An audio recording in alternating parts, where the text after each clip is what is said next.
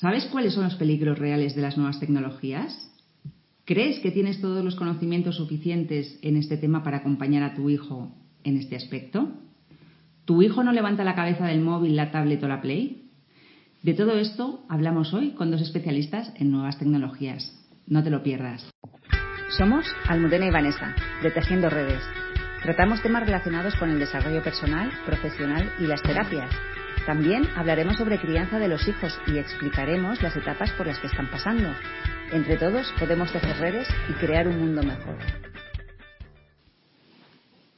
Hoy tenemos una entrevista muy especial con dos personas, Pablo y Juanra. Hola, bienvenidos. Hola, buenas tardes. Buenas tardes. Muchas gracias por estar aquí. Es muy tarde y es un esfuerzo después del trabajo y de todo hacerlo. Así que muchísimas gracias. A ti por invitarnos. muchas gracias a vosotros. Bueno, pues eh, Juan Ramón y Pablo son los dos psicólogos, de carrera. Juan además es eh, psicoanalista y trabajas con pacientes, eres terapeuta desde hace muchos años. Y por otro lado, Pablo, aunque eres psicólogo de carrera, pero ejerces de otra cosa, ¿no?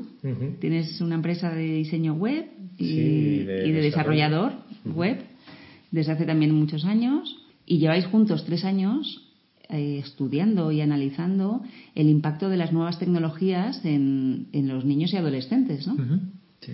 Esto empezó precisamente eso, hace unos tres años, en una cena que coincidimos, y eh, hablando de este tema, yo dije, caray, estoy viendo cada vez más casos de menores a los que las nuevas tecnologías les está afectando y apenas en aquel momento em, empezaba a ver algunos estudios, empezaba a intuirse un poco la repercusión y la gravedad que tenía esto, pero apenas había desarrollo.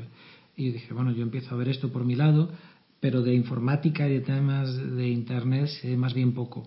Eh, en cambio, Pablo sabía que él se manejaba con ordenadores y con temas de, informática y digo, bueno, ¿y por qué no eh, combinamos estos dos conocimientos y a lo mejor hacemos algo que pueda ser interesante? Y la verdad es que en un primer momento estuvimos simplemente quedando para, para analizar un poco el panorama actual, en qué andaba cada, cada cosa y analizar los distintos puntos para ir articulando una charla que es la que bueno pues luego hemos ido ofreciendo. al, investigar un poco qué es lo que había en el panorama en general, eh, artículos, investigaciones y sobre todo iniciativas que ya se estuviesen haciendo, nos dimos cuenta de que eh, el 99% de las iniciativas, mm, eh, intervenciones que se hacían eran en la escuela y a menores charlas dirigidas a ellos, programas dirigidos a ellos, tutorías educativas, gente que iba a los colegios a darles charlas, etcétera. Como si todo el problema estuviese en ellos, como si de alguna manera hubiese que enfocar todos los esfuerzos de intervención en los menores.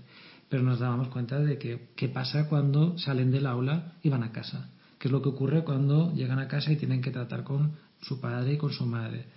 Y nos dimos cuenta de que qué más da que, en un colegio le digan no, haz un uso responsable del móvil o del ordenador, si luego en casa pues las medidas educativas no se estaban dando. ¿Y por qué no se daban? Porque los propios padres tampoco sabían qué hacer con las nuevas tecnologías porque les había pillado igualmente de nuevas.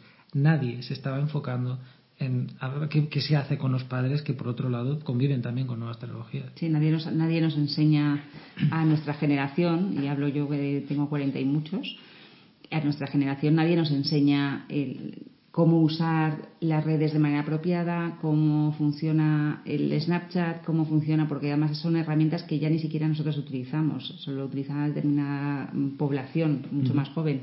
Entonces estamos un poco perdidos. Y sobre todo que cuando parece que más o menos has aprendido a manejar una nueva tecnología o ya te vas manejando, eh, surgen cuatro nuevas que te dejan totalmente obsoleto y vuelves como a empezar, ¿no?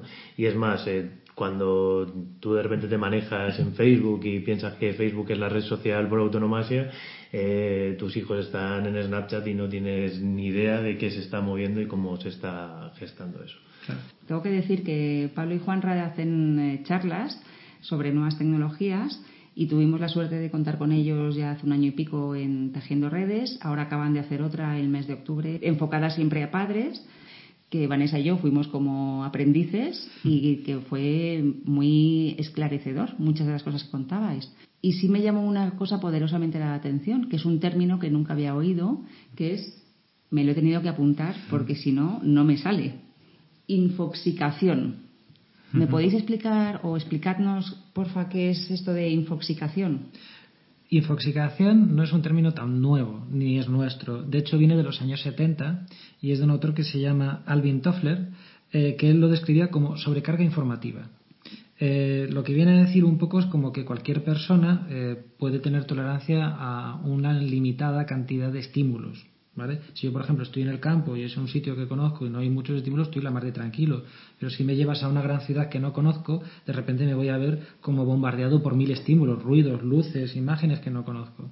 Entonces, esto me puede abrumar, me puede sobrecoger, me puede dejar de alguna manera, eh, no sé, como, como obturado ¿no? de todas estas cosas. Eh, esto se puede aplicar también a las nuevas tecnologías y de hecho se aplica a la hora de entender que cuando estamos consumiendo información, esa información no, no, pasa por nosotros de manera inocua, sino que nos puede afectar. Entonces, se ha pensado y se ha visto que la información es un producto que se consume. Por ejemplo, yo voy al cine eh, una película es información audiovisual que yo consumo. Si la película es de buena calidad, yo pago por ella y disfruto. Pero si la película es un producto de mala calidad, pues digo, he pagado por algo que no me gusta. Exijo entonces que la información que consumo tenga una determinada calidad. Bueno, pues lo mismo que cuando vamos a la carnicería y queremos que un filete sea sano y no esté comido de gusanos, o que el agua que bebemos de alguna manera sea salubre, son productos que consumimos, debemos empezar como consumidores a exigir que la información que consumimos también tenga una calidad. Y lo mismo que no le damos a nuestros hijos eh, o a los menores eh, un producto malo, deberíamos empezar a preocuparnos que la información que consumen tampoco sea mala. Que pasemos el día entero en las redes sociales consumiendo cualquier tipo de información sin discriminar es como si a un menor le diésemos una bolsa de ganchitos o de bollicaos o de dulces o de cualquier tipo de producto y estuviese todo el día comiendo eso y pensásemos que no tiene importancia. Es decir, que la información puede producirnos una intoxicación. La infoxicación es intoxicarse por información, tanto por exceso como por la pésima calidad de la misma. En la charla intentamos un poco pensar cómo podemos tener una dieta sana de información, primero eh, reduciendo la cantidad de información que consumimos y luego intentando tener unos criterios para que la información que consumimos tenga un mínimo de calidad. ¿Cómo podemos saber que la información tiene un mínimo de calidad? Bueno, empezando por reflexionar. Supongamos que a mí me interesa un tema. Antes, si yo quería tener acceso a información de un tema, tenía una fuente de información que es la biblioteca. Yo cuando voy a una biblioteca puedo diferenciar muy bien cuando hay una estantería que tiene ciencia mm, dura, pues eh, física, matemáticas, biología y además son libros eh, gordos con sus autores, todo muy bien glosado, y cuando es ciencia ficción eh, mundos fantásticos, extraterrestres, robots, y están bien separados una cosa de la otra. No, no, no la voy a confundir porque está una en una estantería y otra en otra. En cambio, cuando yo entro en Internet, esa separación de información no existe. Si yo busco información de un tema, yo no sé si ese tema que estoy buscando es, es algo científicamente contrastado o en realidad es un cuento chino que, me están contando y, me lo puedo creer como si fuese ciencia dura, de verdad habría que empezar a saber distinguir una cosa de la otra y eso requiere un mínimo de cultura y un mínimo de educación en esto de las nuevas tecnologías. En relación con lo que está diciendo Juanra, además eh, también en todo este tiempo que estuvimos eh, investigando y, buscando información, nos dimos cuenta de que Internet genera una sensación de, falsa, de falso consenso cuando navegamos porque vamos dejando un rastro que las distintas empresas que se dedican a colgar contenido en, las distintas páginas o redes sociales que visitamos configuran Internet para que nos lo encontremos de cierta manera. o sea, de esta forma, cuando yo entro en Internet buscando, eh, pues yo qué sé, por ejemplo, si la Tierra es plana o la Tierra es redonda, voy a encontrar el mismo número de artículos que avalan una teoría o la otra. Es decir, me voy a ver reforzado en, en cualquiera de los dos postulados. Perdona, ¿me estás diciendo que hay páginas que afirman que la Tierra es plana? Sí, claro. De hecho, no es que sean, no, es que haya algunas, es que podemos encontrar prácticamente el mismo número de páginas que avalan una teoría que la otra. Es decir, eh, esto, volviendo un poco al tema de la infoxicación, que hay que tener cuidado. Que hay que tener cuidado con que estamos, con que estamos. Pero ¿y hay gente que se cree que la Tierra es plana? Sí, pero hay muchos otros temas peligrosos. Es decir, cualquier creencia que yo tenga la voy a ver reforzada en Internet porque alguien habrá escrito en un blog, en una entrada, en cualquier cosa, algo que avale mi idea. Hay artículos que hablan una cosa y la contraria. Y siempre va a haber artículos que van a, vayan a reforzar la idea o la creencia que uno tiene. Mm, eso puede ser peligroso en algunos casos. Y el hecho de poder discriminar un poquito eh, determinada información o saber cribarla va a hacer que de alguna manera eh, vivamos en un mundo un poquito más seguro, no solamente por el consumo que hagamos de las nuevas tecnologías, sino de la información que, vamos a manejar en nuestro día a día. Cuando nosotros aprendimos qué es lo que significaba la infoxicación, que fue pues viendo un, eh, una charla sobre, sobre infoxicación en la que bueno, hablaban del tema ampliamente. Yo recuerdo que además daban una serie de pautas para intentar hacer una buena dieta de consumo de la información. Es cierto que no es aplicable 100% porque, claro, no podemos poner filtros a todas nuestras redes sociales, a todo lo que consumimos en, en el día, pero sí es verdad que, bueno, podemos intentar que, eh, bueno, pues contrastar la información o por lo menos intentar que sea una fuente eh, fiable, no de cualquier sitio. Igual que no entramos en un Burger King o en, el primer restaurante que pillamos eh, para, para, comer, pues eh, esto dice un poco lo mismo. En Internet debemos ir a, cierta, a ciertas páginas que sabemos que tienen una reputación o que por lo menos la información que nos está ofreciendo tiene una fuente fidedigna. Luego también hay, lo de la infoxicación, la, sensación de estar infoxicado es igual lo mismo que por ejemplo pasamos muchas horas al día viendo la tele y si pasas y, al final del día de estar a lo mejor todo el santo día viendo la tele uno acaba con esa sensación como de, agotamiento mental, de estar abotargado, de decir madre mía qué saturación. Eso también pasa con el móvil. Si estás todo el día mirando el móvil, todo el día mirando redes sociales, juegos, etcétera, ¿no? Me ha entrado un mensaje, me ha entrado un WhatsApp, me ha entrado un mail, me ha entrado al cabo del día uno acaba con una sensación como de saturación. Y decir, bueno, al cabo del día has estado a lo mejor 8 o 10 horas consumiendo información, eh, ¿con qué te quedas? Y dices, me quedo vacío. No he llegado a ninguna conclusión, no he aprendido nada nuevo. Eh, he comido muchísima información, pero en realidad no me ha servido nada y he acabado como saturado, he acabado completamente empachado de información. Eso es estar infoxicado. Nuestros hijos a través de Internet, ya sea de una mm. tablet, del móvil, del ordenador, de la Play, tienen acceso a, todo un mundo mm. donde pueden encontrar de todo. ¿Qué podemos hacer nosotros como padres para educarles en una buena alimentación tecnológica? Nosotros sobre todo al principio recomendamos mucho empezar a utilizar los dispositivos con ellos. Eh, a ver, no recomendamos que sea en, una infancia muy temprana y que sea muy regulado, pero sobre todo al principio sentarnos con ellos, igual que nos sentaríamos con ellos a ver la televisión o les... Eh, o a leer un libro o a explicarles por qué ese señor eh, grande que es un monstruo que aparece en la pantalla realmente es un actor y no tiene por qué darnos miedo, pues esto es igual. Eh, es aplicar un poco el sentido común y educarles poco a poco en qué es lo que estamos viendo. tengamos en cuenta que ellos han nacido ya con ese dispositivo en las manos, igual que nosotros cuando nacimos teníamos una televisión en casa. Entonces hay que empatizar un poquito con qué es lo que, qué es lo que ellos tienen a mano y de qué manera eh, enseguida van a tener un amigo o lo van a ver en la calle, en la televisión, eh, van a ver qué uso se está haciendo de Internet. Entonces el sentarnos con ellos eh, siempre es una manera de reforzar o de, educar por donde deben funcionar. Claro.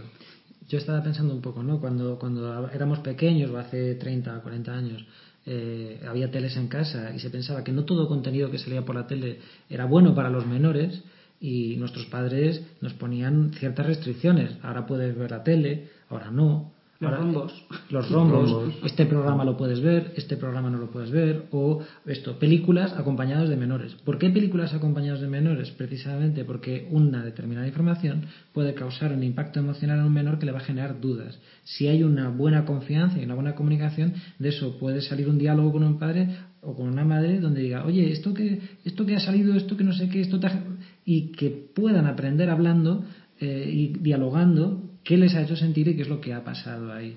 Eh, navegar por Internet o moverse por las nuevas tecnologías es eh, como cualquier otro sitio por el que una persona se mueve. Entonces, ¿cómo un niño aprende a moverse por la calle? Saliendo con papá y mamá. Salen con ellos de la mano y les dicen por dónde vamos a cruzar, por dónde vamos a pasear, ahora vamos a ir al parque, ten cuidado, no cruces sin mirar, cógete de la mano, voy contigo se sale unas determinadas horas y no a otras. Es decir, el menor no solamente tiene que salir a la calle, sino que tiene que salir a la calle con un mínimo de seguridad, no intranquilo, no temeroso, no asustado, no a escondidas. No es como si tuviese que estar encerrada en casa y salir corriendo. No, no. Pues con Internet pasa lo mismo. insistimos en que el que tú enseñes a un menor a cómo manejarse en Internet, igual que le enseñaríamos a cómo eh, ir por la calle o, llegar a su, al colegio, eh, no quiere decir que, es, o sea, que el menor vaya a estar protegido siempre, igual que no le acompañaríamos al colegio o al instituto con 16 años, pues mm. tampoco vamos a estar con él en todo momento ni vamos a estar controlando todo lo que hace.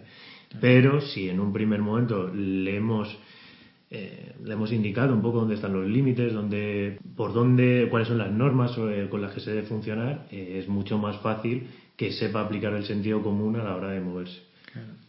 Yo os iba a hacer una pregunta, porque todo eso que me contáis es cuando los niños son pequeños y empiezan, se inician en las nuevas tecnologías, refiriéndose más a, a Internet, ¿no? ¿no? No a usar un móvil que saben desde pequeños, casi, o una tablet, pero sí iniciándose en el mundo de Internet y en esa ventana de exposición absoluta y de redes sociales también. Pero los padres que nos estén escuchando y que tengan hijos adolescentes y que ya no tengan ese momento mm, para enseñarles a andar en estas nuevas tecnologías, ¿qué podemos decirles? Bueno, es un poco más complicado. Es un poco más complicado porque, como tú bien dices, hay determinadas pautas o determinados hábitos eh, de convivencia que a lo mejor se han instaurado y es complicado ¿no? cambiarlos. Pero, no, pero que, que sea complicado no significa que no se pueda intentar o que no se deba intentar. Yo diría que en ningún momento, en ningún caso, las nuevas tecnologías deberían ser un impedimento para la comunicación. Entonces. Pero la eh, realidad es que lo es muchas veces, ¿no? Efectivamente, porque nos parapetamos detrás de ellos, eh, eh, los móviles a veces actúan un poco como de barreras entre uno y otro, cuando paradójicamente parece que están pensados para la comunicación, pero luego en casa, cuando hay una discusión, la gente se encierra detrás del móvil o detrás de la tablet y aquí nadie habla. Bueno, Primera cosa, eh, cualquier norma de convivencia en una casa que queramos aplicar, nos la tenemos que aplicar a nosotros. Yo no puedo decirle a mi hijo, oye, mírame la cara o habla conmigo cuando yo tengo el móvil en la mano. Habría que instaurar una serie de normas aplicables a todos. Por ejemplo, el móvil se deja en una cesta en la entrada y se deja allí y no se come con él en la mesa. Nadie, ni el padre, ni la madre, ni el perro, ni el niño. Se dejan todos los móviles allí y puede ser un espacio para comunicarnos. A la habitación, a dormir, no nos vamos nadie con un móvil. Si, no le, si yo le pido a mi, a mi hijo o a mi hija que no se vaya a la habitación con un móvil, tampoco me voy yo. De tal manera que si ellos ven en nosotros determinados hábitos sanos, que les podemos exigir, eh, van a caer en saco roto si nos ven que nosotros infringimos las mismas normas que les pedimos. De todas formas, creo que la pregunta está más orientada a qué pasa cuando la actitud ya es imposible, ¿no? O ya esto está perdido. Nosotros, cuando hemos hablado un poco de este tema y, hemos intentado ver un símil, ¿no? Con cosas más cotidianas, ¿no? Porque volvemos a, volvemos a hablar de que con esto no tenemos cultura, no sabemos cómo actuar al final lo que tenemos delante es un adicto. Yo a un adicto le quito su droga y la va a querer, va a tener un síndrome de abstinencia y recordemos que es que está tipificado como adicción. O sea, no es una cosa, bueno, no pasa nada, le quito el móvil o se lo doy. Que ahora mismo ya es motivo de adicción. Entonces, bueno, pues hay que actuar, no digo que como si mi hijo fuera un drogadicto, pero sí hay que aplicar ciertas pautas y hay que saber que en muchos momentos nos va a odiar y nos va a desear lo peor mm, durante, bueno, hasta que por lo menos empiece a encontrar una normalidad. Nosotros mismos, los adultos, los padres que se supone que vamos a tener que lidiar con esto, si en un momento dado nos quitasen o perdiésemos el móvil, ¿cómo nos sentiríamos? Ansiosos, nerviosos, angustiados, deseando recuperarlo lo más pronto posible. Bien, esa misma sensación que estamos experimentando porque hemos depositado en el teléfono móvil un montón de necesidades es la misma que van a sentir nuestros hijos adolescentes, con la diferencia de que además son emocionalmente menos maduros, que han vivido menos cosas, que han tenido menos tiempo para poder desarrollar paciencia y capacidad de tolerancia a la frustración.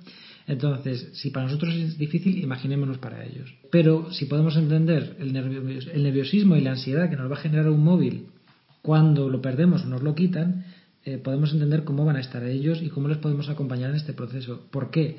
Porque tienen que afrontarlo.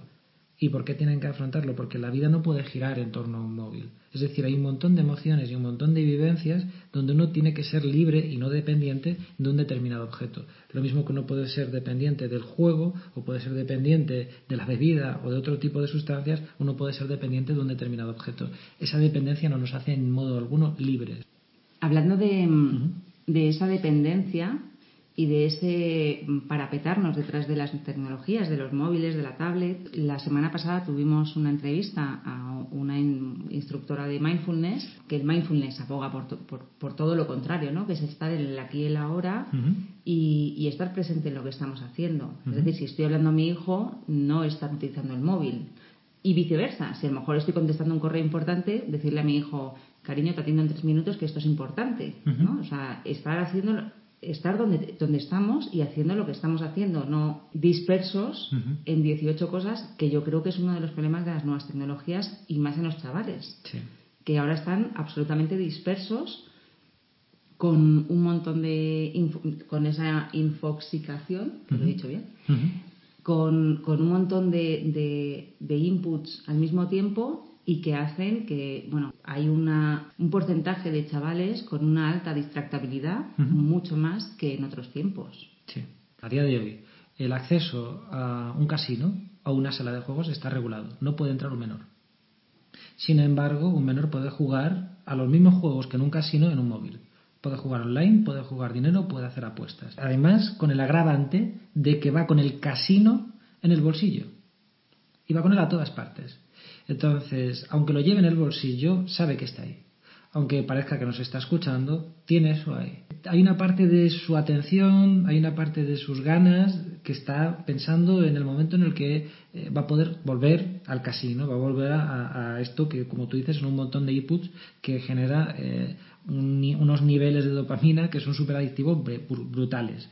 Eso es lo que hace que, de alguna manera estén tan distraídos, tan hiperactivos, porque lo que están es ansiosos para la siguiente descarga eh, que van a poder tener jugando o, pasándoselo guay con, con, el móvil. En la charla anterior vino un profesor de instituto y dijo, es imposible dar una clase cuando tienen el móvil, incluso aunque sea en la mochila.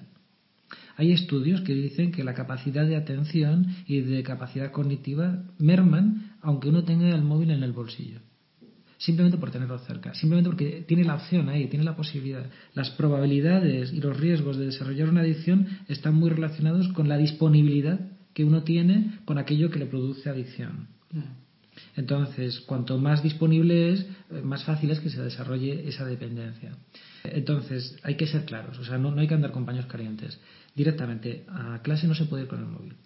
No se puede o hay que dejarlo en la entrada, hay que dejarlo fuera, hay que dejarlo físicamente lejos de la persona, porque es que nos pasaría a cualquiera. O sea, nosotros mismos, si estamos pendientes de un móvil este, de un, de un mensaje, de una llamada, vamos a estar distraídos, vamos a estar con media atención puesta en lo siguiente que va a ocurrir. Eh, saber autorregularse en este sentido parte de una educación. Y antes hablabas como si hubiese dos mundos, el mundo de los adultos y el mundo de los menores, como si los adultos nos manejásemos con los móviles de una determinada manera y los menores de otra. Y esa gran diferencia es un salto generacional que nosotros también tratamos en las charlas. ¿Por qué para los adultos parece que es más sencillo manejarse con los móviles y para un menor mm, más difícil? Bueno, pues porque los adultos hemos tenido un mundo sin móviles. Hemos tenido la capacidad de desarrollar nuestros cerebros y, eh, y nuestras vidas sin esto. Entonces, como sabemos que existe un mundo sin esto y hemos desarrollado la paciencia, la tolerancia, eh, la capacidad de, bueno, pues si he perdido el móvil, pues no pasa nada, ya me compraré otro. O si no puedo recibir la llamada ahora, bueno, pues ya le llamaré después. Nuestro mundo no gira en torno a esto. Eh, un menor que no ha conocido un mundo sin móviles es que se le va la vida en ello. ¿Qué va a ser de mí? ¿Qué van a pensar? ¿Mi autoestima? Eh, mm, no sé, la, consideración social que tengo con mis compañeros. Este tipo de cosas para ellos es el mundo entero. Entonces, claro, les, moviliza y les genera una ansiedad bestiales. Eh, ellos por sí mismos no van a poder autorregularse, tienen que ser adultos, responsables de ellos, desde un profesor a unos padres, los que tengan claro que hay que poner límites sanos. No es decir, oye, vas a vivir en el medievo sin móviles. No, vas a tener un móvil, pero vas a aprender a regularte con él poco a poco. Ya has dicho medievo y como tú dices, yo he nacido en un mundo sin móvil. No, pero y, también. Y yo también, yo también. Pero bueno, que, parece un poco como si fomentásemos el no, nada, hacer tecnología. Al contrario, queremos que la haya, pero queremos que la haya de una manera sana.